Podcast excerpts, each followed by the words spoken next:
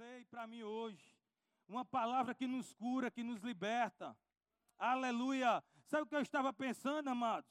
Outro dia eu estava na casa de um amigo e o meu celular ele estava quase descarregando. E aí eu peguei e coloquei o carregador. Ele, ele até disse assim: Olha, bota esse carregador aí que ele é rápido. Ele é bem rápido. Eu fui, botei o carregador lá no celular e percebi que aquele carregador ele tem uma potência diferente. Aquele carregador ele tinha uma potência, ele carregou de imediato meu celular. Aleluia. Sabe, mas quando eu boto o meu carregador, ele não carrega com tanta potência assim. Ele até carrega, mas não carrega com tanta potência. Eu quero te perguntar, quantos de vocês já passaram uma situação assim, de o telefone estar tá já descarregando, você vai lá, mas você precisa fazer algo de repente e você tira e não, carrega, não carregou por completo. Você já passou por isso? E rapidamente ele descarregou? Você já passou por isso? Aleluia. Sabe, eu também já passei por isso, mas o Espírito tratou comigo esses dias que a palavra de Deus, amados, é como aquele carregador potente. Sabe que em frações de minutos ele pode dar uma carga extra no seu celular que pode sustentar ele durante todo o dia. Sabe, mas quando a gente se alimenta, quando a gente coloca dentro de nós um carregador que não carrega com tanta potência, ele pode até carregar, mas não vai ser suficiente para que, a, que aquele celular ele esteja aceso, ligado todo dia. Sabe, o diferencial de nós, amados, como crentes, é porque o nosso carregador, o carregador da palavra, ele é potente, ele é rápido. E a Bíblia nos, nos traz uma instrução para a gente meditar nessa palavra dia e noite, amados, para que a gente possa estar carregado durante todo o nosso processo aqui na terra. Aleluia. Mas se você não se sente muitas vezes com esse carregador potente, troca o carregador, é tempo. Se você chegou aqui hoje é porque Deus quer tratar coisas com você. Essa palavra, amados, ela só vai servir para as nossas vidas quando a gente der uma resposta para ela. Nós temos que responder a palavra, tem que ter o feedback com a palavra. Aleluia. Hoje nós tivemos uma aula com Joel Tavares sobre fé tremenda, amados. Sobre a gente crer com o nosso coração e confessar com a nossa boca. Mas para que a gente chegue a esse nível de crer com o nosso coração, nós temos que estar escutando a palavra. Porque a Bíblia diz que essa fé, amados, a fé da palavra de Deus, ela só chega a mim e a você através de escutarmos essa palavra, que é vida para mim e para você. Aleluias! Glória a Deus. Você pode dar um glória a Deus? Bota fogo aí, mas Deus quer te pegar nessa noite. Aleluia. Deixa Deus incendiar o teu coração. Volta ao primeiro amor. Sabe, o nosso problema é que muitas vezes nós temos muito tempo na igreja e a gente esquece o primeiro amor. Muitos de nós ainda, ainda estão dizendo, quando tem, encontra alguém fervoroso, alguém que honra o pastor, alguém que honra a liderança, alguém que está congregando.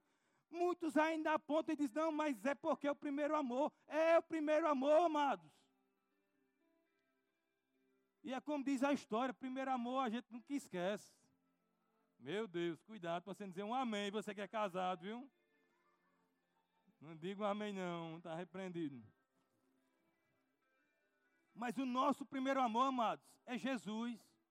Ele é o nosso primeiro amor. E nós temos que estar carregado com essa presença. Às vezes é difícil, é. Porque o mundo vem com muitas sugestões. Mas é possível.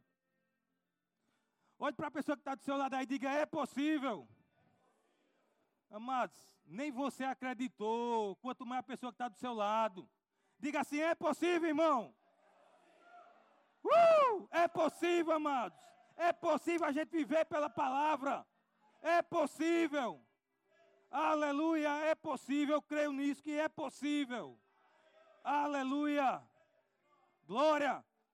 Deuteronômio 8, 7. Na versão King James. King James, né? Atualizada. Todo no inglês afiado. Uh! Ô inglês, ô inglês. 8, 7. Eis que Vé, teu Deus, vai fazer-te herdar uma terra boa, repleta de riachos e tanques de água, de fontes que jorram nos vales e colinas. 8. Terra que produz muito trigo e cevada, videiras e figueiras, romanzeiras, azeite de oliveira e mel. Terra onde não faltará pão, diga assim: não faltará pão. E onde não sentireis falta de nada. Terra onde as rochas têm ferro e onde podereis extrair cobre das colinas. Comerás e ficarás satisfeito, e bem direi, e bem dirás a Yahvé teu Deus na terra que ele te dará. Aleluia. Glória a Deus. Amados, eu queria falar com você sobre essa palavra hoje. E foi algo que Deus colocou no meu coração no início do ano, no romper do ano, aliás. Entre 2018 a 2019, e Deus estava falando comigo naquele tempo que essa terra aí, que mana leite e mel, que Deus prometeu aos seus filhos, não é apenas uma terra geográfica, mas é uma terra onde nós se encaixamos no mundo do espírito. Essa terra é espiritual, amados. Essa terra que emana leite e mel, ela é espiritual. E para que eu e você che chegássemos até lá, a gente precisa de algo chamado processo. Nós temos que atravessar um processo.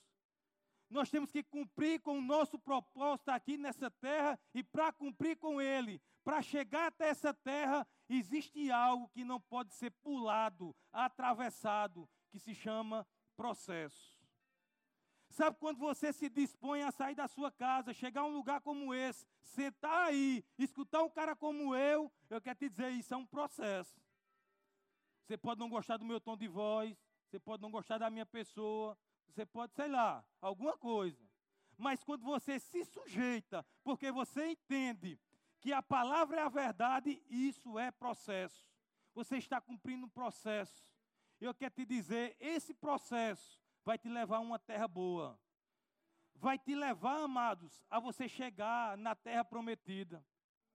Sabe, eu estava analisando aqui esse texto. Aleluia. E amados, quando Deus promete essa terra ao povo, o povo estava no Egito. O povo estava no Egito, precisava passar pelo deserto, o processo, para se cumprir aquilo que Deus tinha prometido, a terra de Canaã. Mas entre o Egito e Canaã existia algo chamado processo, deserto. Aleluia. Todos nós, amados, nós temos que se mover dentro do processo. O problema é que a gente está parando com pouca coisa. O problema é que a gente escuta muita informação do mundo e pouca informação da palavra. Eu não digo que qualquer um de nós possa ficar abatido, claro que pode ficar abatido. Mas a Bíblia diz que o homem interior, a mulher interior, ele se renova todos os dias com a palavra. A Bíblia não diz que você vai se renovar daqui a um ano, daqui a dois anos, não, é todos os dias. Você se renova todos os dias com a palavra. Essa palavra é vida para, para cada um de nós. Aleluia. Aleluia. E eu estudando, mas isso foi hoje à tarde. Eu estava pensando hoje à tarde sobre essas coisas. E às vezes a gente quer preparar um negócio antecipado, não é isso? Para falar para as pessoas. E Deus às vezes trata de imediato. E às vezes a gente, a gente fica até com medo de falar porque não preparou. Mas deixa o Espírito Santo fluir, amados, e recebe essa palavra. Prepara o teu coração. Deixa o teu coração como uma terra boa, pronta para receber a palavra, a semente da palavra, para que ela possa frutificar. Aleluia. Eu quero fazer, abrir um parênteses aqui nessa noite. E eu quero, eu já falei com ele. Ronivaldo, fique de pé aí, Ronivaldo. Você olha para o Ronivaldo aí. Amém? Pode sentar, Ronivaldo. Aleluia. Já falei com ele esses dias. E meu coração se encheu de gratidão, porque Ronivaldo ele foi a primeira pessoa a me dar uma oportunidade para pregar. Ronivaldo era diácono, era Ronivaldo, na Assembleia. E eu nem sabia que um dia eu estaria aqui com vocês, pregando para vocês. E Ronivaldo, gratidão pela vida dele, por ele ter acreditado em mim, que foi logo após a minha conversão, porque você sabe, quando o louco se converte, o doido, né? Quem é mais. Aí ninguém acredita nele, não é?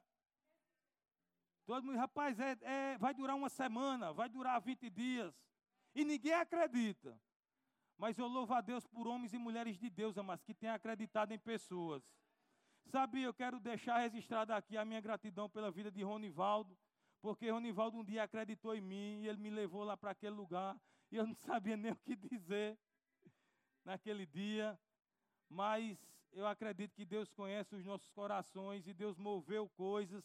Deus ele é estratégico, Deus ele quer nos abençoar e hoje eu estou aqui para tratar com vocês sobre a palavra. Amém? Amados, simplesmente porque uma pessoa escutou a voz de Deus e foi lá e investiu na vida de pessoas. Nós não estamos aqui, mas quando a gente fala de festa ou disso, de aquilo, nós não estamos aqui para acusar ou apontar o dedo para ninguém. Sabe por quê? Porque a Bíblia diz: quem não tiver pecado, atira a primeira pedra. Deus não levantou juízes sobre a terra, Deus levantou profeta. Você é profeta. Aleluia. Você é para abençoar a vida do outro. Se alguém está fraco, se alguém está desanimado, você tem que ir lá. Nós não se sentimos tão fortes. Quando a gente fala da vida de alguém, é porque nós nos sentimos melhor, mais forte do que alguém. Então, se a gente se sente assim, a nossa obrigação é ir lá e falar da palavra para aquela pessoa. Aleluia. Aleluia. Deus é bom, amados. Sabe, eu pensando sobre o Egito, o deserto e Canaã. Três localidades.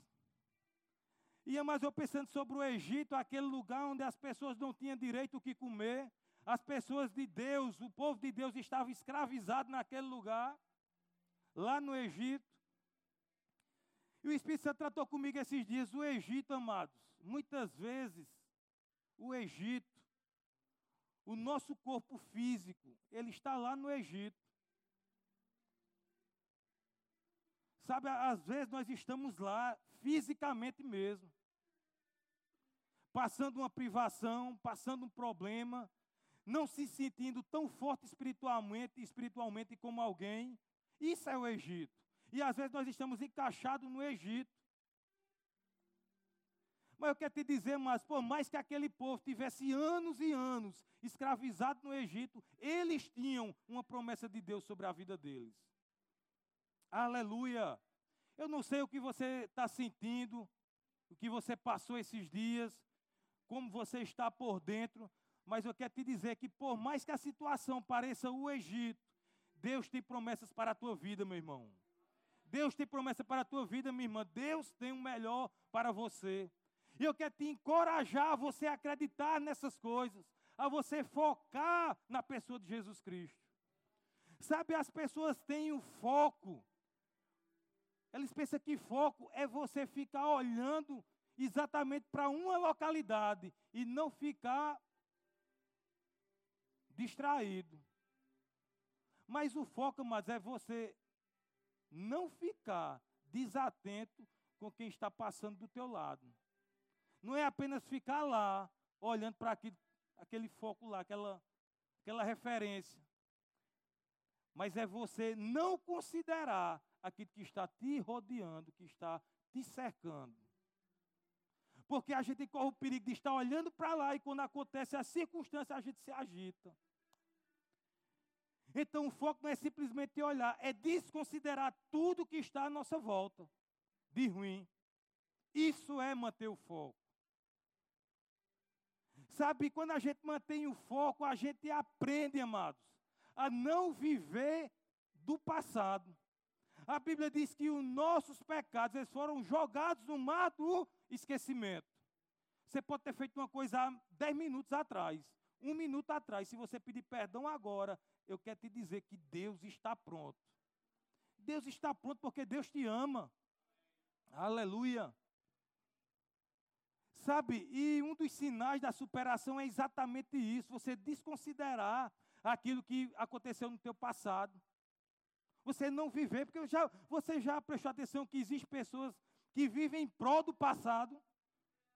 Acontece alguma coisa, não, mas eu sou filho de fulano de tal, não vai dar. Não, mas eu tô, estou passando por meu. Preste atenção nisso, você é crente. Você que é crente em Cristo Jesus. Se acontecer alguma coisa de ruim na tua vida, não comece a colocar essa coisa como algo que você fez lá no passado. Trazendo maldição para a tua vida, isso não tem nada a ver. Jesus não prometeu isso para ninguém, amados. Ele disse: a partir do momento que a gente se arrepender de coração, tudo isso será esquecido. Não traz maldição. A gente vê muitos crentes trazendo maldição para a vida. Não, eu estou passando isso por conta daquilo. Não, amados, esquece isso. Supera isso. E uma das definições de superação também é você não estar conformado, amados, com presente. Às vezes acontece alguma coisa na nossa vida e a gente costuma dizer, não é assim mesmo.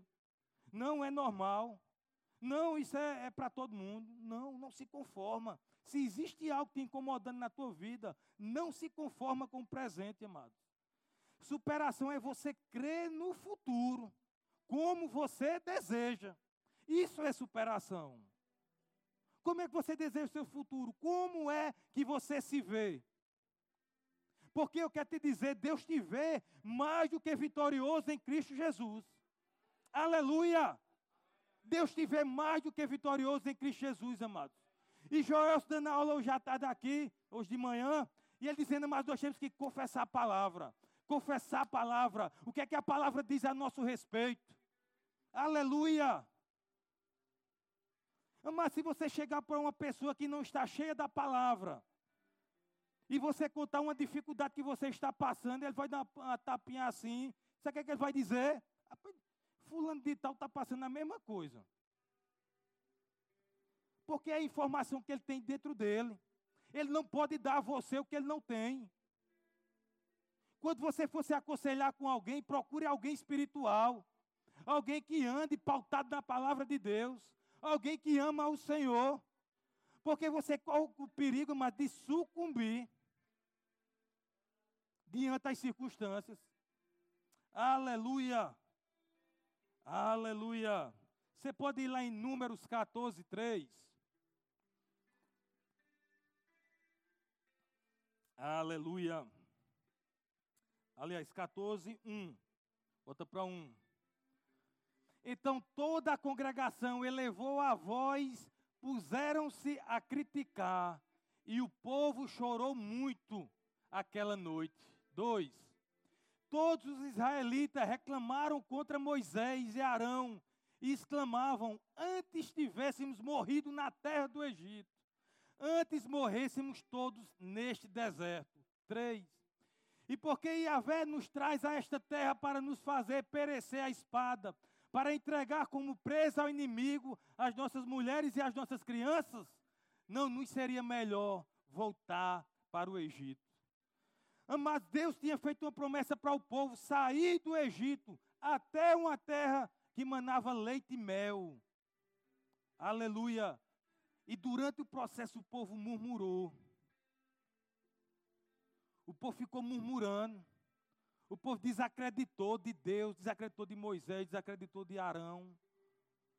Sabe, eu sei que você já escutou isso, mas nós temos que ter cuidado para a gente não estar como os murmuradores. Deus com a terra prometida lá na frente. A gente no processo para chegar lá. A terra toda pronta e a gente abrir a nossa boca ao ponto de não entrar nessa terra. Mas eu só posso comer do fruto daquela terra que mana leite e mel se eu colocar o meu pezão lá. O povo queria comer sem estar com o pé lá. Mas para você ver como é o povo, o povo também não estava no Egito. Eles não estavam mais no Egito. Mas se viam lá, com o pezão lá no Egito. A maioria do povo é assim, eles preferem crer na má notícia. Você conhece alguém que você bota o pé na casa e já diz logo, rapaz, fulano está doente. Você conhece alguém assim? Eu conheço, viu? Você vai lá o dia, ah, rapaz, fulano morreu. má notícia, portadores de má notícias, murmuradores. E Deus não te chamou, mas para você andar com eles. É duro, às vezes pode ser um familiar, às vezes pode ser alguém que você ama, às vezes pode ser um amigo. Mas os murmuradores, mas eles não vão herdar a terra prometida, isso é sério. Nós estamos caminhando para lá, para essa terra. E essa terra é aqui e agora, e a gente tem que tomar posse dela. Aleluia. Aleluia. Mas deixa eu te dizer uma coisa. Chegar nessa terra de plenitude, que se chama Canaã, é você estar andando no Espírito. Sabe o que é andar no Espírito? É você chegar num lugar e perceber que alguém precisa de uma palavra sua, uma palavra de Deus. Aleluia. Sabe o que é andar no Espírito? É você ter uma viagem para fazer e o Espírito fala, não vai, e você não vai, mesmo sendo algo lícito, obediente. Sabe o que é andar no Espírito? Chegar a essa terra de Canaã é amar o próximo, como a você mesmo. Isso é andar no Espírito. Jesus, mas por mais difícil que seja, a gente amar o outro. Mas Jesus nos chamou para isso. E a gente tem que colocar força muitas vezes. Porque a Bíblia diz: se a gente amar quem ama a gente mesmo, o que é que a gente está fazendo demais? Qualquer um ama. Qualquer um tem essa capacidade de amar quem nos ama. Agora, a gente amar quem nos faz o mal, quem muitas vezes é caluniador. Aí, meu amigo, cala aperta. É ou não é? Ei, irmão, quer te dizer, é possível. É possível a gente chegar nesse nível, mas em Deus. É possível, a carne estremece. A gente quer dar murro nas paredes, mas é possível. Não se sinta condenado se o teu sentimento aflorar no momento de amar alguém que não gosta de você.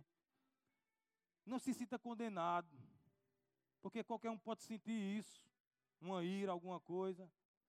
Mas eu quero dizer que você tem autoridade para colocar seus sentimentos debaixo do, dos vossos pés. Você tem autoridade para isso. Deus te deu autoridade.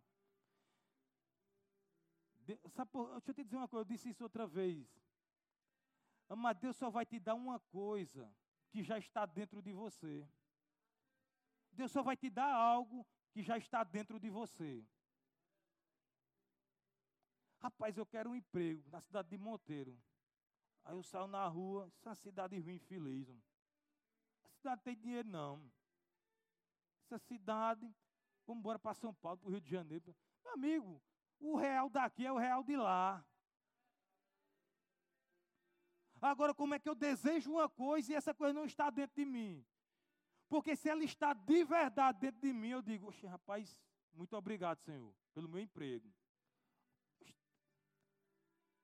Nada na mão. E eu estou lá, obrigado, Senhor, pelo meu emprego. Obrigado pelas portas abertas. Sabe, Joaquim estava comigo nesse dia lá em Sumé. A gente estava dirigindo a congregação lá. E o irmão chorando. Era ou não era, Joaquim? Diga a verdade. Era? Chorando, desempregado.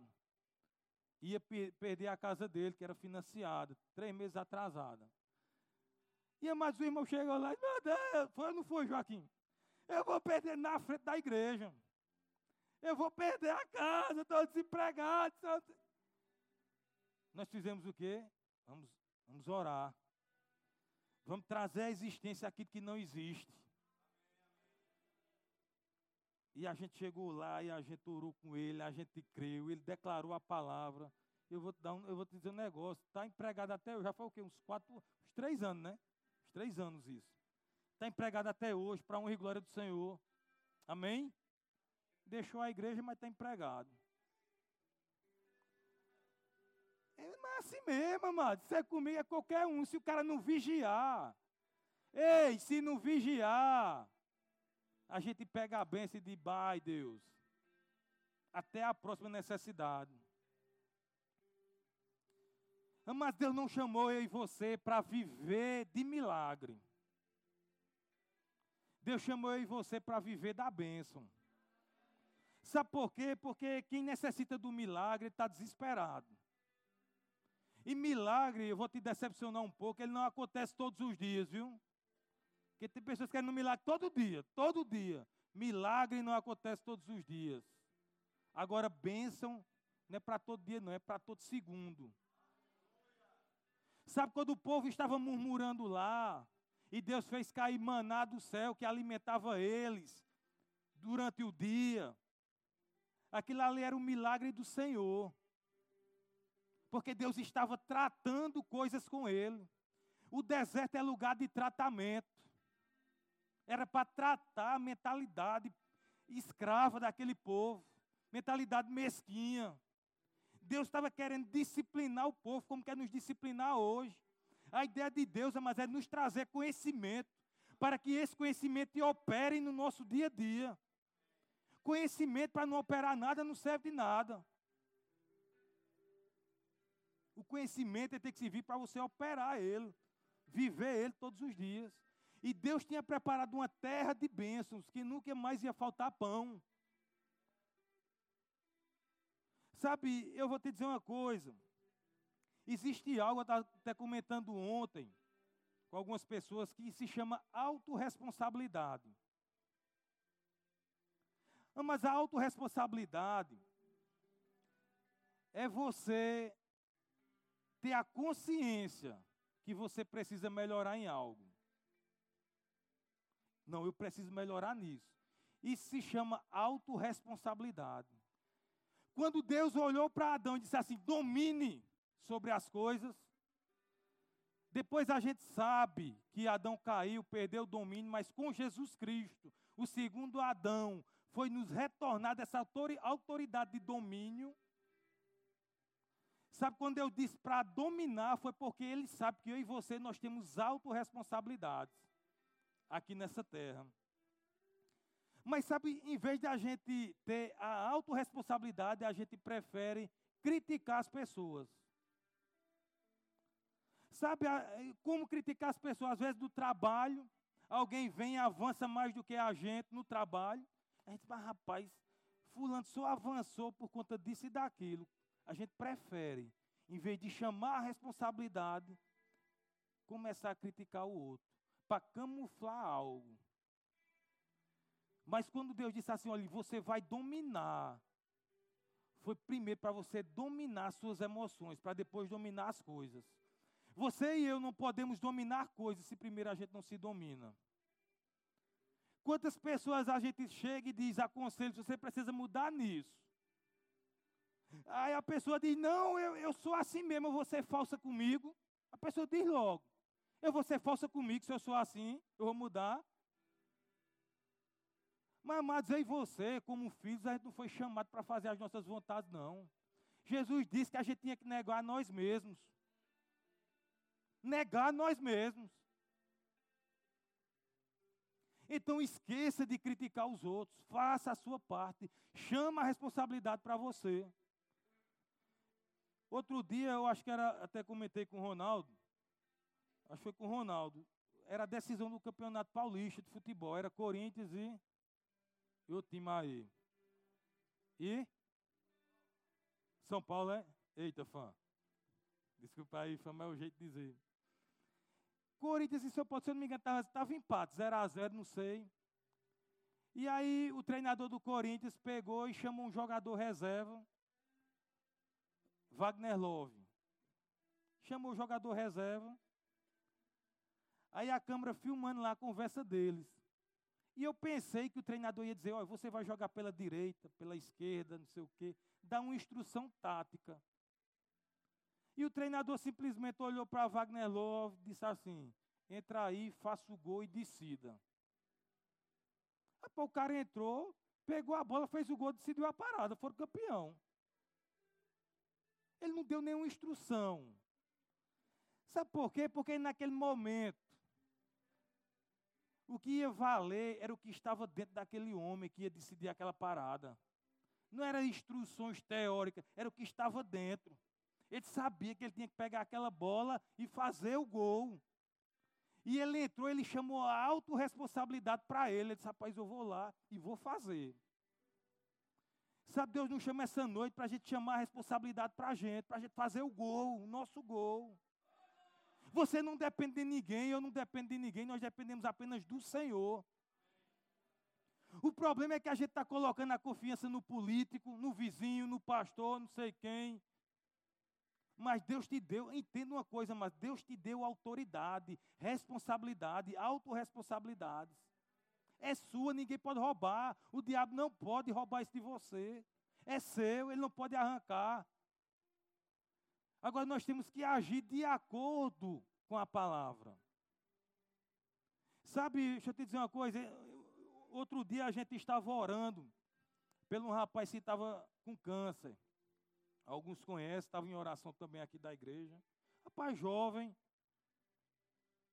e com câncer e fez o transplante de medula, né, fez a quimioterapia, depois o transplante de medula e de repente estava tudo certo e deu uma febre nele. Durou dez dias, né? A febre.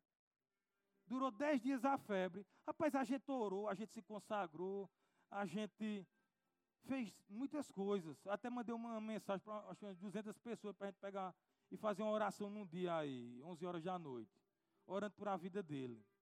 Mas deixa eu te dizer uma coisa: quando eu recebi a notícia que essa febre não passava, com 10 dias, rapaz, a minha alma se agitou.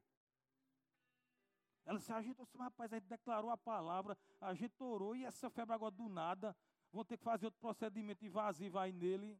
E aí? A nossa alma se levanta, mas de qualquer pessoa. E aí a gente tem que correr para a palavra, que é a verdade. Sabe, a gente orou naquela noite para a honra e glória do Senhor. Ele está aqui já, né? E a febre dele passou no outro dia, né? De manhã. E ele recebeu alta e está conosco aí na cidade. Aleluia. Mas eu quero te dizer que Jesus ele é real. Não é porque ele fez um tratamento médico que Jesus não está naquela causa, Jesus está. Sabe por que muitos de nós têm, a nossa fé tem padecido, porque simplesmente passou por um processo médico e as pessoas estão desconsiderando que Deus também age naquela situação. Não é assim. Deus está em todo lugar, no processo que tiver, Ele está em todo o processo. Aleluia. Outra coisa, mas que faz parte do processo, além de criticar as pessoas, é reclamar das circunstâncias. A gente reclama demais das circunstâncias. Esse povo olhou, estava lá no deserto, e a situação não estava como eles queriam, ou desejavam, ou sonhavam, e eles começaram a murmurar das circunstâncias. Murmuração. Ah, mas eu tenho muito cuidado quando é, alguém ou eu mesmo, nós estamos acometidos de uma enfermidade.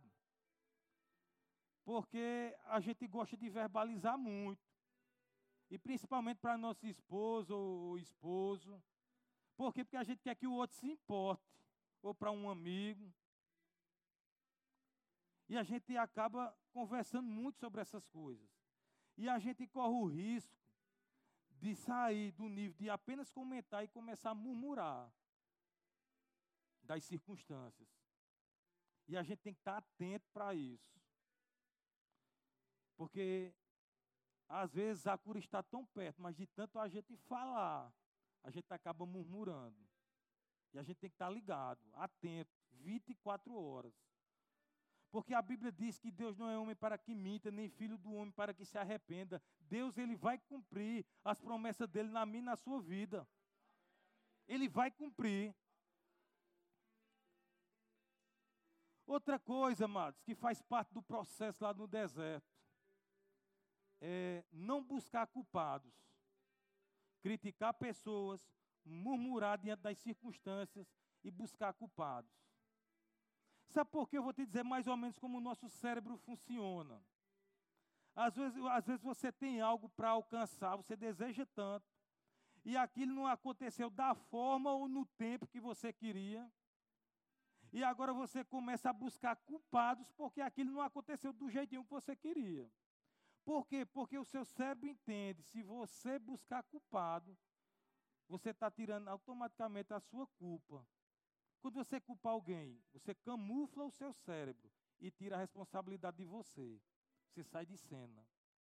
O risco disso é durante toda a nossa trajetória. Em vez de a gente chamar a responsabilidade e dizer eu preciso melhorar, está buscando um culpado. Não aconteceu isso, tem um culpado. Não aconteceu aquilo, tem um culpado. Nunca é a pessoa. E Deus nos deu a capacidade de chamar a responsabilidade para a gente. Isso é de Deus, não é meu, não, meu querido. É Deus. Quando Deus disse assim, domine, Ele deu para você dominar. Sabe por que Deus tirou Eva de dentro de Adão? Porque Eva já, já estava lá dentro dele. Por isso que ele tirou de dentro. Sabe por que Deus não vai te dar a capacidade de dominar, de chamar a responsabilidade? Porque já está aí dentro. Agora você tem que colocar para fora. Mas Monteiro é uma cidade estratégica. Tem várias cidades na vizinhança aí, circunvizinhas. Dá para você prosperar nesse lugar. Deus, amados, Ele te deu a capacidade de você prosperar. Agora você tem que andar nisso. Você tem que crer nisso. Quantos aqui, levanta a mão, mas seja ousado nessa noite. Nessa questão de finanças, quantos aqui já provaram da fidelidade de Deus nesse lugar? Dê uma olhada agora ao seu redor aí. Leva, deixa a mão levantada. Aleluia. Isso aí é para a honra e glória do Senhor. Aleluia. Eu quero te dizer que isso é real. É real. Jesus, ele é real. Aleluia. Outra coisa que faz parte do processo lá no deserto, até chegar em Canaã, não se fazer de vítima. Não se faça de vítima, mano. Como é que uma pessoa que é mais do que vencedor em Cristo Jesus está dizendo que é um coitadinho? Está dizendo que ninguém da família olha para ele. Está dizendo que o pastor não dá oportunidade. Se fazendo de vítima. Vitimizando. Não, mas deserto é para a gente aprender e dizer: eu posso. Eu sou mais do que vitorioso. Meu irmão pode também, mas eu posso. Aleluia. Se a casa do meu irmão é abençoado, a minha é também. Se a esposa ou esposo do meu irmão se converteu, aceitou Jesus, o meu vai também. Aleluia. Se eu desejo um casamento, fulano casou, eu caso também em nome de Jesus, meu amigo. Você tem que crer para tudo, meu amigo. O mundo está lá fora, crente para tudo no mundo. E a gente está na veia contrária, crente também para tudo. Aleluia. Glória a Deus. Outra coisa que faz parte do processo do deserto, justificar, isso aqui eu fiz demais. Meu Deus do céu. Perdi a conta de quantas vezes eu fiz. Justificar os meus erros. Tudo tinha uma, justifica, uma justificativa. Eu errava numa coisa. Ah, mas foi por isso, por isso e por aquilo. Nunca dizia, agora eu digo. Perdi Quebrei esse biscoito aí, viu? Agora eu digo, rapaz, errei nisso aqui, eu preciso melhorar. E tem sido abençoador para a minha vida. Aleluia. Eu já errei muito na área financeira. Meu Deus do céu. Por quê? Porque eu espiritualizava o meu lado financeiro. O cara chegava para mim com uma proposta, eu dizia, oxe, vamos entrar, vamos mergulhar. Aí mergulhava, chegava lá, o negócio desmantelado, vamos orar agora. Orando pelo milagre, meu amigo, Deus faz um milagre, dois. Mas todo dia, o cara mete o pé pela mão, vamos orar pelo milagre. Não, Deus quer que a gente ande na bênção. Então, hoje, quando uma pessoa chega para. Rapaz, eu, de proposta que eu já recebi nesse, nesses dias aí, mas que aparentemente são boas, mas a pessoa negando. Qualquer um pegava. Mas sendo guiado pelo Espírito. Meditando, orando, estudando sobre a área financeira. Porque, mas, olha, deixa eu te dizer uma coisa: Deus não vai te dar uma coisa se você não estuda, não se prepara. Deus não é irresponsável. Às vezes a pessoa tem um desejo de pregar porque querer pregar, aí não estuda. Nós cremos que o Espírito Santo move o ambiente, ele abençoa, mas nós cremos também na literatura, na palavra, porque Deus deixou a palavra. Se Deus não quisesse que a gente tivesse estudado, Ele não tinha deixado a palavra e a gente só precisava ficar assim, ó, hum, meditando. E vinha. Não, Deus acredita na literatura. Então, se você quer algo, se prepare para isso. Chame a responsabilidade para você. Aleluia. Você está entendendo? Glória a Deus. E por último, não julgar as pessoas. Mas do processo, durante aquela trajetória de 40 anos, era para aquele povo aprender para não julgar as pessoas, para não julgarem Deus, para não julgarem Moisés, para não julgarem Arão. E o povo julgava, e o povo julgava. E uma trajetória que era para ser em pouco tempo, se tornou longos 40 anos, por conta daquilo que saía da boca. Por conta daquilo que eles confessavam todos os dias. Eu conto essa história porque foi algo que me marcou bastante. A gente foi fazer um evangelismo lá na cadeia. E eu dei aula lá na Adalice Remijo. Quem conhece a Adalice aí, Remijo? Lá no Mutirão. Desce aula lá, Simone. Rapaz, agora não, que os meninos estão bonzinhos, mas naquele tempo o negócio pegava fogo. E a gente fazia as reuniões de pais com eles lá. E os pais chegavam e diziam assim, é eu dizia, rapaz, seu filho está dando trabalho. E o pai e a mãe olhavam e diziam, isso é um miserável, isso é infeliz, isso vai dar para bandido. Mas a gente foi lá fazer um evangelismo anos depois na cadeia.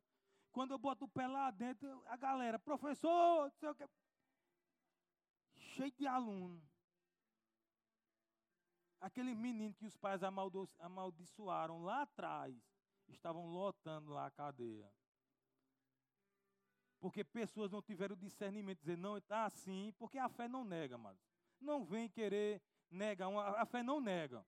Olha para teu filho, está dando trabalho, tá, tá, mas é abençoado é abençoado no nome de Jesus. Não amaldiçoa. O menino subiu no negócio, vai quebrar o braço. Está tá profeta, você é profeta, meu amigo. Você é profeta, vai acontecer. Você é profeta. Então a gente tem que aprender, mas durante a nossa trajetória no deserto, não sei o que, é que você está passando.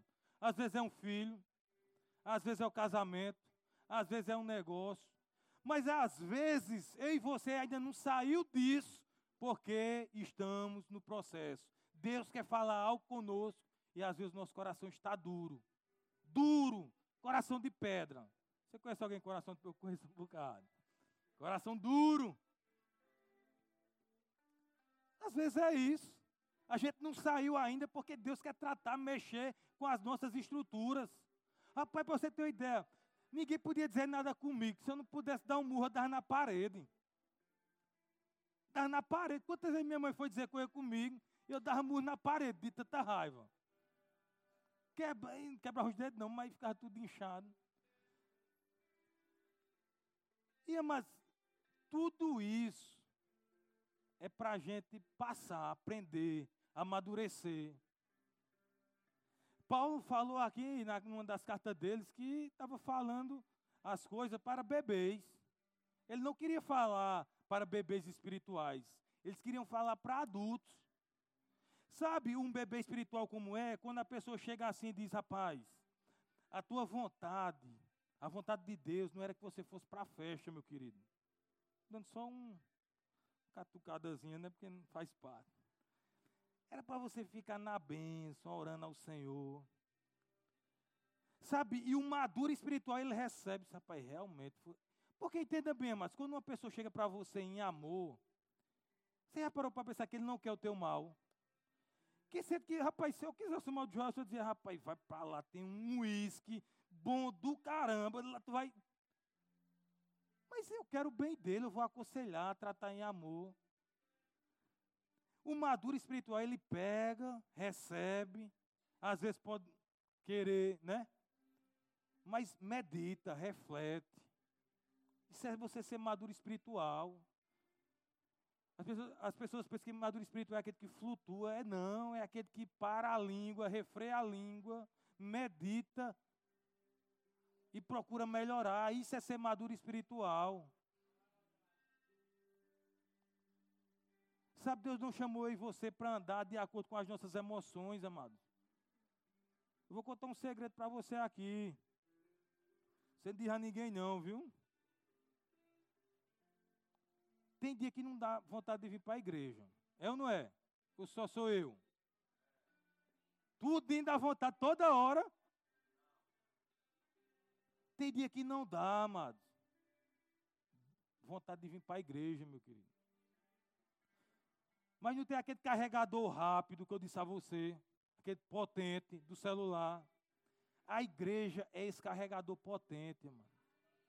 Nós cremos na unção disponível no ambiente, no ajuntamento de pessoas.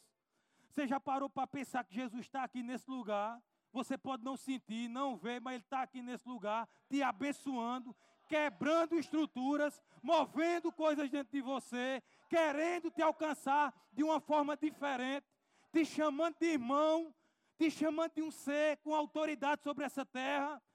Aleluia! Deus olhando para você lá do trono e dizendo: aquele é um filho querido. Sujeitou a carne dele, ele não queria ir hoje, mas ele decidiu ir para escutar uma palavra de Deus, uma palavra que traz vida e vida em abundância. Aleluia! Ama Deus som dos nossos corações. Não adianta a gente mentir e dizer, não, eu sou espiritual todo tempo. Quero ir para a igreja. Se tivesse de segunda a segunda eu ia. Não adianta, porque Deus nos conhece. Deus sabe das nossas limitações. Deus sabe das nossas angústias. Deus sabe o que nos leva para trás muitas vezes. Deus sabe de tudo isso. Deixa eu abrir outro parênteses aqui, amados. Olha, eu quero te dizer. Cuidado com o auto-julgamento também. Sabe por que você teve uma história diferente da minha? Você teve sua vivência em casa. Às vezes você, quando criança, teve seus traumas. Você passou por decepções, desilusões. Você chorou. Você queria ter algo e não teve. N coisas que eu e você passamos nessa terra. E aí a nossa personalidade, ela foi formada diante dessas coisas. E às vezes você encontra um menino lá que é tímido, você encontra uma pessoa que só vive triste. Às vezes, e às vezes a gente quer julgar e aquela pessoa se também traz uma condenação para ela. Mas a gente esquece do processo todo que aquela pessoa vivenciou. E a pessoa fica se autoculpando por isso ou por aquilo. Quando a Bíblia diz que a, as obras da carne são idolatria, imundície, orgias sexuais e etc., ele diz lá que é para quem pratica, não é para quem sente, não. Sentir qualquer um pode sentir é para quem pratica essas coisas. Sabe, nós temos uma história que muitas, muitas vezes causou algum tipo de dano em nossa vida.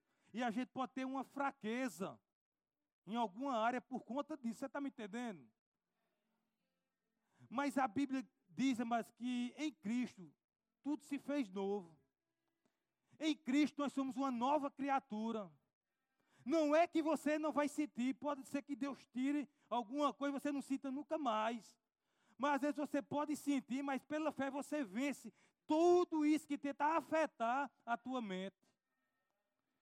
Sabe, mas quando esse povo ia saindo lá do Egito, tinha uma cidade chamada Jericó. O povo tinha caminhado lá durante 40 anos no Egito. E agora eles estavam prestes a chegar em uma terra que manava leite e mel, chamada Canaã. Mas antes de pisar em Canaã, eles tinham que passar por Jericó. Não dava para rodear Jericó.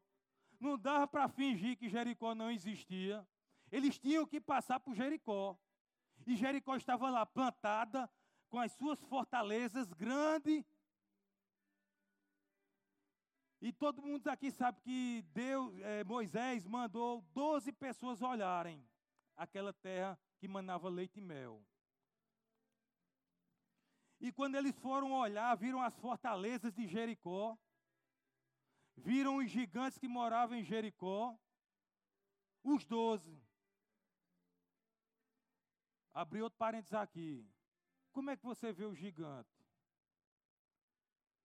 Porque gigante, pode, alguém pode ver como um problema, aquele que vai matar, mas você pode ver um gigante também como aquele que vai promover a tua vida.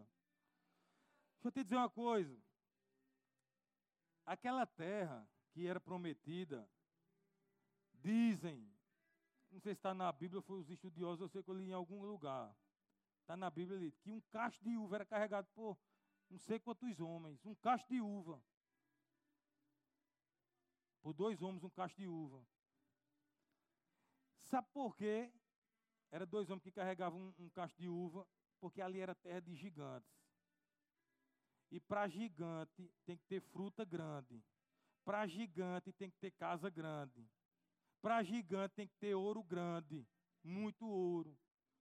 Então o gigante não era para matar o povo, o gigante era para fazer coisas grandes para o povo de Deus que estava vindo. Você entendeu isso aí? E que você não deu um glória, meu filho? É para você. Glória a Deus. O gigante não era para matar o povo. Mas aqueles doze olharam, os espias foram espiar a terra e dez disseram: aquela terra mora gigantes. E dois disseram: dos dez, dois disseram: nós vamos lá, vamos conquistar aquela terra. Deus nos prometeu aquela terra, porque tudo está na promessa, amados. Tudo está na promessa de Deus. Nós vamos conquistar aquela terra e nós vamos comer aqueles gigantes como se come pão no deserto. Sabe como é que eles comiam pão no deserto? Era assim, ó. Fazia força não. Dois dos doze. Esse é nós vamos lá. E eu te pergunto, qual é a tua Jericó? Qual é o teu lugar que mora gigantes? O que é que tem te afligido? As fortalezas de Jericó eram imensas. Qual é a fortaleza que tem atrapalhado eu e você? Quais são as fortalezas que têm se levantado em nossas vidas? Quais as fortalezas? Quais os gigantes que se levantam em nossas vidas? Porque uma coisa é certa, nós só podemos, amados, derrotar o inimigo quando nós conhecemos ele. Sabe, um exército ele pode ter a estrutura maior do mundo, mas primeiro ele manda o espia lá, o espião. Vai lá olhar onde é que eles estão localizados, que nós vamos pegar o contrário e vamos pegar eles de surpresa. Você precisa ter um espia dentro de você para ir olhar o que é que está te derrubando, o que é que está me derrubando, o que é que está me causando peso. Isso aí é autorresponsabilidade, amados. Nós temos autorresponsabilidade. A partir do momento que o Espírito Santo de Deus se aceitou Jesus, confessou Jesus como Salvador, que o Espírito foi habitar dentro de você, você já é responsável. Rapaz, só tem um dia de crente, mas o Espírito Santo está aí do mesmo jeito no que tem 10, 20, 30 anos de crente. O Espírito Santo está lá. O cara não vem me dizer, não, mas porque o Espírito Santo ele é real. Você é crente, você vai olhar, às vezes você vai abrir uma coisa, eu mesmo vou abrir aqui. Às vezes a gente vai no, no, no Facebook, não é tanto não, mas agora no, eu nem uso muito, é o Instagram, né? Meu amigo, o que tem de mulher pelada no Instagram não é brincadeira, não. Eu não é. Rapaz, você é, você olha, meu Deus do céu. E a responsabilidade de tirar isso é minha ou de Deus? É minha, a responsabilidade é minha. A responsabilidade de prosperar é sua ou de Deus? Sua. Porque já está dentro. O Espírito está dentro. Aleluia. Eu honro a vida de profeta, de mestre, de pastor. Honro. Mas, mas só vai acontecer uma cura na sua vida quando já estiver dentro de você. Tem que estar dentro. Não adianta a gente maquiar nada, não. Tudo que a gente for receber de Deus já tem que estar dentro de nós. Nós temos que confessar.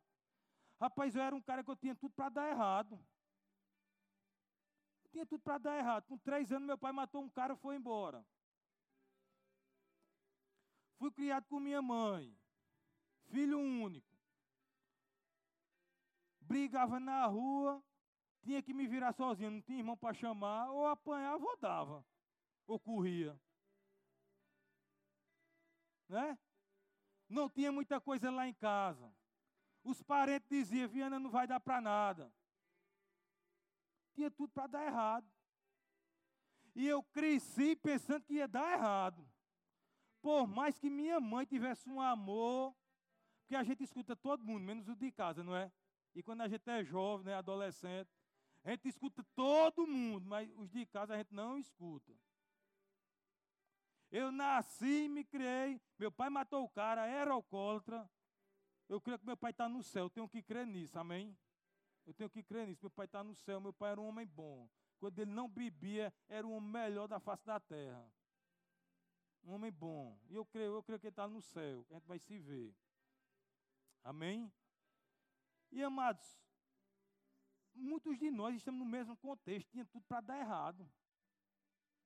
Se a pessoa, estou pregando para você aqui, vai fazer uma hora e pouco. Eu não falava cinco minutos na frente de ninguém.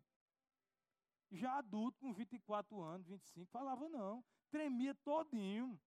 Às vezes ainda dou uma tremidinha, mas é pouca. E é até bom, porque Deus, eu acho que é Deus dizendo, ei, baixa a bola, para você não se sentir demais. Que, que o cara, quando fica autossuficiente demais, o cara só faz merda. E aí, mas eu era uma pessoa que as pessoas olhavam assim, rapaz, realmente, eu, eu, como é que diz, eu deixei de fazer a faculdade por um bom tempo, com medo de apresentar um trabalho em público. Foi a faculdade, eu só pensava, não pensava em nada não, só na turma. E eu chego numa turma de 70 pessoas, aqui foi mesmo que me matar. Quando eu pisei na sala, que eu olhei assim, as pernas fizeram. E eu cheguei lá, sentei no meio da. Já contei várias vezes isso aqui. Sentei no meio da sala uma professora pegou um texto do tamanho do mundo, aí disse, olha, no primeiro dia de aula, eu morrendo lá, me tremendo, e ela andando assim, vou mandar alguém ler esse texto. Vou mandar alguém ler esse texto. Na hora eu já disse na cadeira, né, para ficar baixinho. Já disse na cadeira, eu digo, meu Deus, sério. A pessoa foi abrir a boca. Só falta ela me chamar. Ela disse, você. Eu digo, ai meu Deus. Eu peguei a folha lá, amados. Eu olhava, eu não via letra não, eu não via as letras não, estou dizendo a você. gaguejando, não via nada não, é só aquele negócio preto das letras. E ela pegou e disse, eu me dei saco, me matou no primeiro dia. Me dei saco que eu vou mandar outro ler. Me matou. E eu passei lá um ano e pouco, naquela peleja, marcava uma prova, eu dizia, olha, manda, eu ia lá, na, porque tinha uns quartos dos professores lá, eu ia lá no quarto, batido, pelo amor de Deus, me deu uma prova para me fazer, mas não mandou apresentar um trabalho, não. E ela, não, você, você é ser professor, como é que você não vai apresentar um trabalho? Aí eu ia lá, entrava no grupo, aí eu dizia para o grupo, olha, me dê a parte menorzinha aí. Os caras me davam duas linhas para ler, meu amigo. É imoral. Duas linhas para ler no trabalho. E chegava lá na sala, os caras pá, pá, pá, pá, falando pelos cotovelos, e eu tremendo, que eu não queria nem ser o primeiro nem o último. Eu gostava de ficar ali no segundo. E eu pegava, lia rapidinho, já entregava. Lia, meu amigo, duas linhas, tremendo. Como é que pode? E passei assim, acho que um ano e meio, dois anos lá na faculdade desse jeito, oprimido. Tirava dez nas provas, nove, tirava nos trabalhos. Não, não. Mas eu vou te dizer uma coisa, aí foi libertador no dia que eu aceitei Jesus. Liber, rapaz, eu aprendi, foi automático o negócio. Automático. Aceitei Jesus fui apresentar o trabalho lá.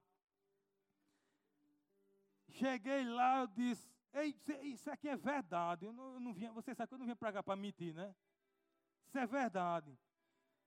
Você vai dizer, não, vamos separar aqui a, a, a, tua fala aqui. Você pode botar para mim qualquer um aí, que eu vou lá e vou falar. E outra coisa, não vou ler não. Eu não vou ler não, de jeito nenhum. Já acharam estranho, né?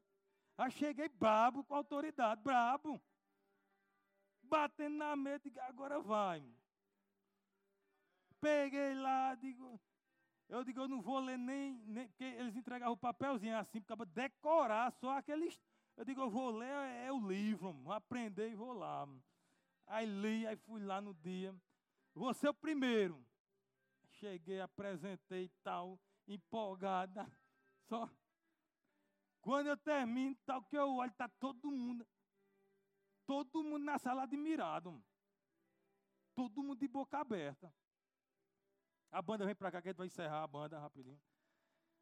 Todo mundo de boca aberta, mas aí eu cheguei, aí sentei na minha cadeira lá. Aí um cara de bezerro bateu assim, de bezerros. Que foi que houve? Foi que aconteceu contigo? Eu disse, o que foi? Já está achando normal, é? O que foi? Eu sabendo o que era. Esse rapaz apresentasse o trabalho, não olhasse para papel, não fizesse nada. E fizesse. Como é que pode um negócio desse? Eu disse, ei, Jesus, meu amigo. Ei, Jesus pode mudar o rumo da história de um homem. Jesus pode mudar o rumo, mas de qualquer história. Agora a gente tem que crer. Dez anos maconheiro, fumando maconha quase todo dia. Eu acho que era todo dia. Dez anos. Dez anos. Vocês estão, mas maconha é mata, é natural. Agora a galera é essa, né? É mata, é natural. Mas naquele tempo, em 97, não era um bicho. O cara dizia que era maconheiro, pronto. Procurava crack, cocaína, não achava. Mas era doido para entrar nessas paradas. Não achava. E eu vou te dizer, mas Jesus, ele não é como uma dona de casa irresponsável, que aqui só tem dona de casa responsável, amém? Glória a Deus. Dá um glória aí, viu? Jesus não é uma dona de casa irresponsável que levanta o tapete e limpa meia boca a casa, não. Jesus, ele limpa por completo. Então, Jesus, quando ele fala que quer te prosperar, não é só dinheiro, não. Dinheiro é, é a cereja do bolo.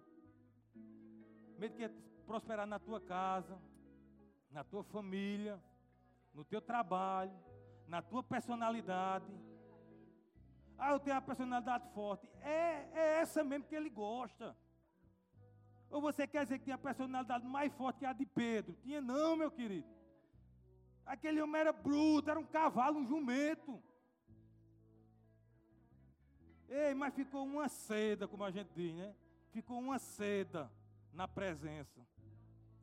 Ficou uma seda quando pegou fogo por dentro.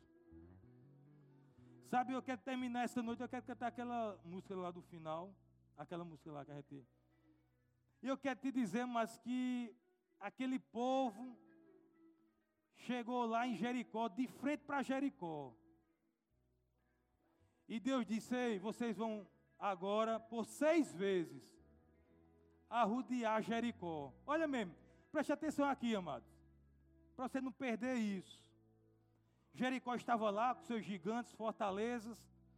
E Deus disse assim: Olha, disse a, Moisés, a, a Josué: Vocês vão lá e vocês vão dar seis voltas em Jericó. E os músicos vão trocando as trombetas. Olha a cena: gigantes, fortalezas grandes e o povo de Deus andando em volta de Jericó durante seis dias só trocando a trombeta, e Deus disse, deu uma ordem: fiquem calados, não falem nada durante esses seis dias. E aí eu fico imaginando, amados, a, a, a cabeça daquele povo, andando em volta de Jericó, os gigantes lá, as fortalezas lá, tudo grande, o povo calado, eu acho que na cabeça deles, rapaz, nós estamos lascados. Nós vamos se lascar aqui. E o povo calado, andando, andando. Mas ali, mas tinha um diferencial. O louvor estava em operação. Os músicos estavam cantando. E a Bíblia diz, mas que os verdadeiros adoradores adoram o Pai em espírito e em verdade. E eu acredito, fica de pé, mano, fica de pé. Vamos encerrar com isso. Deixa eu te dizer, amados. E a Bíblia diz que seis dias eles andaram em volta de Jericó calados. E eu acho que durante o primeiro dia, aquele pensamento, não vamos conseguir. Não vamos conseguir derrotar Jericó. Segundo dia, o músculo lá. É por ele. E o músculo lá, e ele no segundo dia, e o louvor em operação. E eu acredito que eles pegaram e disseram: rapaz, o negócio está mudando. O negócio está mudando. No terceiro dia, o louvor continuou em operação lá, os músicos tocando, todo mundo calado. Passou o quarto, o quinto, o sexto dia e chegou o grande dia. O sétimo dia. E o louvor lá tocando durante todos os dias. E no sétimo dia, amados, Deus disse: vocês vão gritar. E essas muralhas vão cair, vocês vão entrar em Jericó. E vocês vão conquistar essa terra que mana leite e mel. Eu não sei o problema que você está passando. Se é depressão, se é tristeza profunda, se é finanças. Eu quero te dizer, você vai conquistar a sua Jericó com um grito, com um grito de adoração ao Senhor, amado. Quando você decidir abrir a sua boca e dizer, uh! Aleluia, e no sétimo dia, amados, aquele povo gritou, e as muralhas de Jericó vieram abaixo. E aquele povo entrou em Jericó, conquistou aquela casa, e a terra da promessa, Canaã, eles moraram lá. Eles moraram na terra prometida, isso é verdade. A terra prometida é para você e eu. Esse lugar já existe. E você tem que sair do seu comodismo. Sabe o que é que existe aqui, amados? Deus está falando pessoas acomodadas. Pessoas que, tá, que Deus está dizendo assim: você tem que gritar, meu amigo. Quem canta os males espanta. Você tem que gritar, tem que cantar. E pessoas acomodadas. Deus quer que você rompa com isso nessa noite. E você se veja realmente como filho de Deus. Você pode adorar o Senhor?